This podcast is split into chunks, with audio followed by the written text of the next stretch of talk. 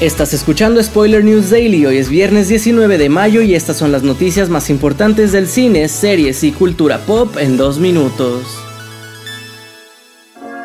El panorama para la industria del cine y la televisión en Hollywood se vuelve cada vez más sombrío porque la Junta Nacional que representa al Sindicato de Actores e Intérpretes de Estados Unidos comenzará negociaciones de su próximo contrato el próximo mes de junio, teniendo hasta el final de dicho mes para llegar a un acuerdo, de lo contrario entrarían en huelga.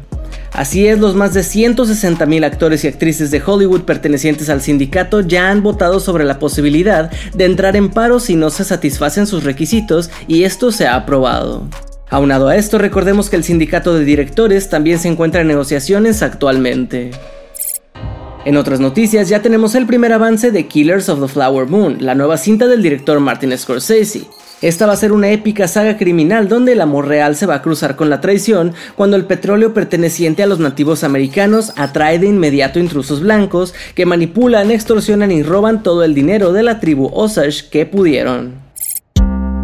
Cerramos con que la nueva película de Karate Kid de Sony Pictures podría traer de regreso a un personaje del remake, porque de acuerdo a un reporte de Discussing Film, Jackie Chan está en conversaciones para volver a interpretar al señor Han en la nueva película de la franquicia. En 2010, Chan protagonizó The Karate Kid al lado de Jaden Smith, de quien aún no se sabe si volverá.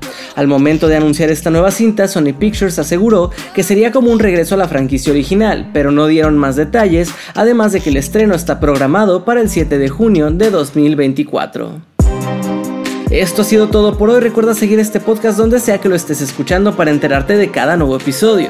Yo soy Andrés Addiction y Spoiler News Daily es una producción de Spoiler Time y Posta. Hasta el lunes.